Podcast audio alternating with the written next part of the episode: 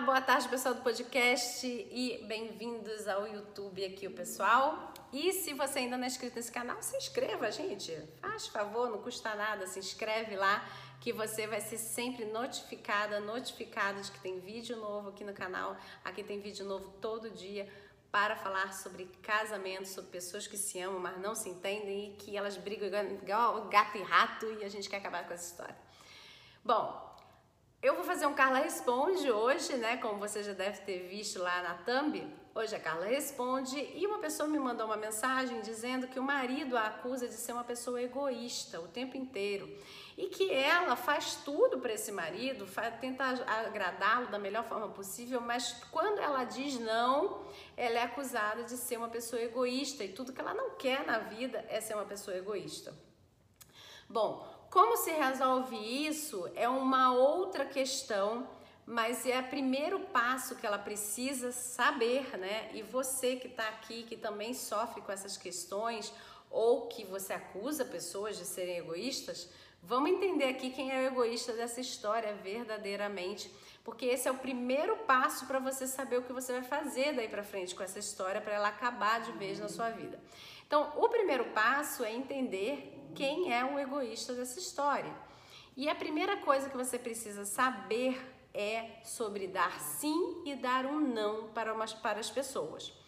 Pessoas que sabem dar não para as outras pessoas, né? Pessoa, sabem dizer o não, elas têm o sim delas extremamente valorizados, porque quando elas dão o sim delas para essas pessoas, significa que elas já avaliaram que aquilo dali que está sendo pedido é realmente importante, benéfico, é válido e por isso elas vão se envolver com aquela atividade e elas vão perder o tempo delas, porque na verdade vira um investimento de tempo, né? Porque elas deram o sim, então não é uma perda de tempo, e sim um investimento de tempo.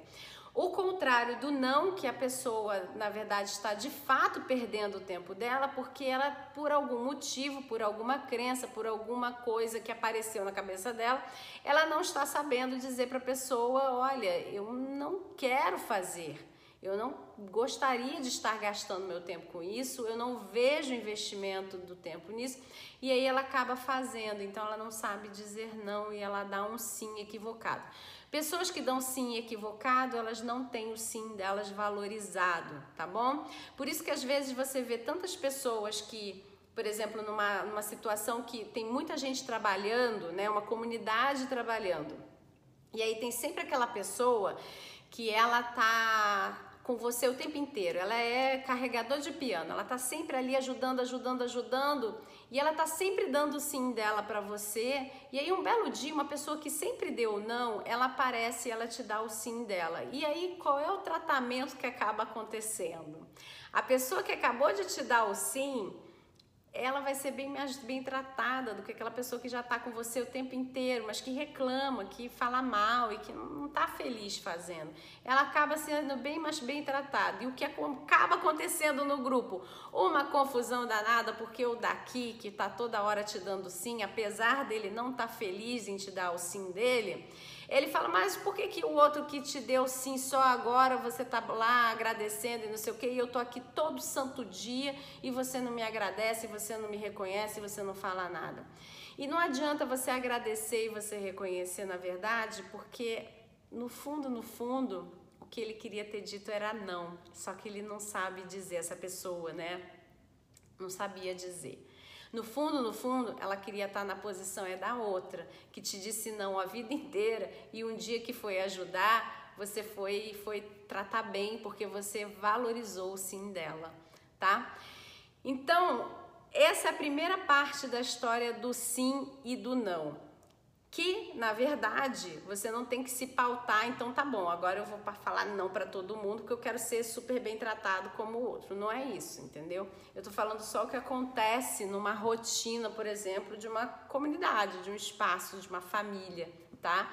Então, para você se atentar a isso, dê seu sim quando de fato você quiser fazer alguma coisa, que você vê sentido naquilo, porque o seu sim fará sentido para você e os outros vão valorizar porque eles já estão sabendo que você vai dar não quando você não vê sentido naquilo, tá? Não é para você ficar fazendo jogadinha com não e com sim, não. E então vamos entender que história é essa de egoísta. A gente imagina que a gente tem duas pessoas aqui, tá? E essa pessoa daqui, ela está pedindo para que essa pessoa faça determinada coisa para ela. E essa pessoa vai dizer: "Não, eu não vou fazer porque Agora a gente já sabe, né, o sentido do sim e do não. Eu não vou fazer porque eu não estou vendo sentido em eu fazer isso para você nesse momento. Você pode fazer. E aí essa pessoa daqui começa: você é uma egoísta, você é uma egoísta, você é uma egoísta porque você não faz nada para ninguém, você não gosta de fazer nada para ninguém. É diferente de não colaborar com o clã, tá, gente? A gente está falando de outra situação. Você vai observar quem é egoísta de verdade nessa história, você vai ver o seguinte: essa pessoa daqui, ela tá dizendo não dela, porque para ela dizer sim para essa, ela vai ter que deixar de fazer alguma coisa que é importante para a vida dela. Ela vai ter que sair do primeiro lugar da lista de prioridades do, da vida dela, do que ela tem que fazer para a vida dela, para entregar esse primeiro lugar para essa pessoa. Então, essa pessoa ocupa o primeiro lugar da lista de prioridades da vida dela, mas ela também ocupa o primeiro lugar da lista de prioridades da vida dela. Olha que engraçado, ela está em dois primeiros lugares de, da vida de duas pessoas, da dela e de outra pessoa. E essa pessoa está sempre servindo ela no primeiro lugar. Então, quando ela diz não, essa pessoa acusa ela de ser uma pessoa egoísta, porque ela não quis parar a vida dela para servi-la. Então, presta muito bem atenção se não é isso que está acontecendo, porque em geral, quem consegue abrir a boca para acusar o outro de ser uma pessoa egoísta, em geral, quando a gente não está falando de comportamento de, de unidade, de clã, né, de colaboração, né, que cada um tem as suas coisas para fazer dentro daquele ambiente, porque na verdade todo mundo vai ganhar.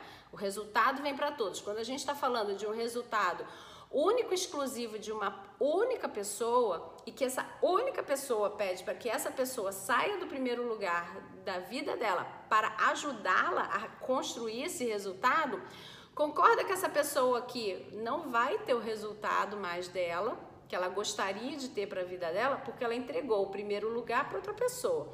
Essa daqui vai conquistar o que ela tem que conquistar, porque ela está dentro do primeiro lugar da vida dela, ela está inteira. E ela ainda tem de quebra serviço dela um outro primeiro lugar. Nossa, então quer dizer, ela conquista a vida dela e ela ainda conquista mais um pouquinho, que de fato ela não seria capaz de conquistar sem a ajuda dessa pessoa, sem que essa pessoa saísse do primeiro lugar da vida dela para apoiá-la. Percebe? E pessoas que acabam sendo acusadas de serem egoístas e caem nessa manipulação de entrega excessiva, né, desse primeiro lugar e que ela entrega o tempo inteiro esse primeiro lugar, o que acaba acontecendo com elas é que elas vão fazendo com que a vida delas fique insossa, fique é, morna.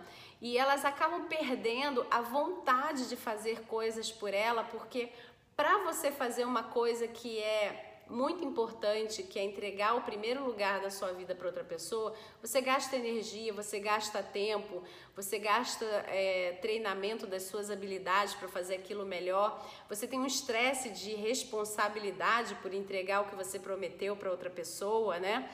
Então, tudo isso cansa muito a outra pessoa e na hora que ela vai ver o segundo lugar da lista, que era ela, né, e vai fazer as coisas dela, ela tá tão exaurida e ela tá tão cansada que ela vai deixando de lado, ela vai fazendo mal feito, ou ela vai fazendo sem a energia que ela precisaria colocar.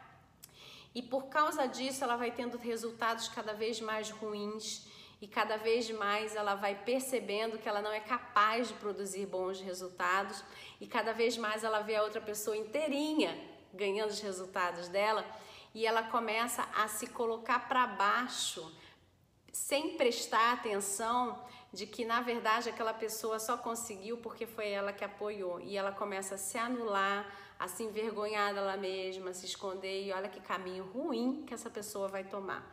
Então, bora entender de verdade quem são os egoístas verdadeiros das histórias Perceba isso na sua vida, verifique se isso faz sentido na sua história. Às vezes você realmente é o egoísta dessa história, às vezes você é a vítima do egoísta da história que ainda de quebra coloca o título em você. E se você está dentro do clã, perceba dentro do clã qual é de fato o seu papel, as necessidades que o clã tem sobre o que você pode e é capaz de, entre, de entregar de resultado, porque aí é uma colaboração e não uma retirada do primeiro lugar para outro lugar, tá bom? E dê seu sim com mais é, certeza de que o seu sim verdadeiramente é importante e dê seu não sabendo e tendo certeza que o seu não é importante para você, porque toda vez que você der um sim para alguém, você deu um não para você. Então, vai saber lá se esse não que você está dizendo para você em prol do sim de alguém não está te tirando do primeiro lugar da sua vida, tá bom? Então, verifica aí com o maridão que história é essa de você ser egoísta, se você é mesmo egoísta dessa história e vai botar sua autoconfiança para cima, proteger sua autoestima e voltar para o primeiro lugar da sua vida, tá bom? Pessoas completas, elas são mais felizes e elas são capazes de fazer mais pessoas felizes. Um grande abraço e até a próxima. Tchau, tchau.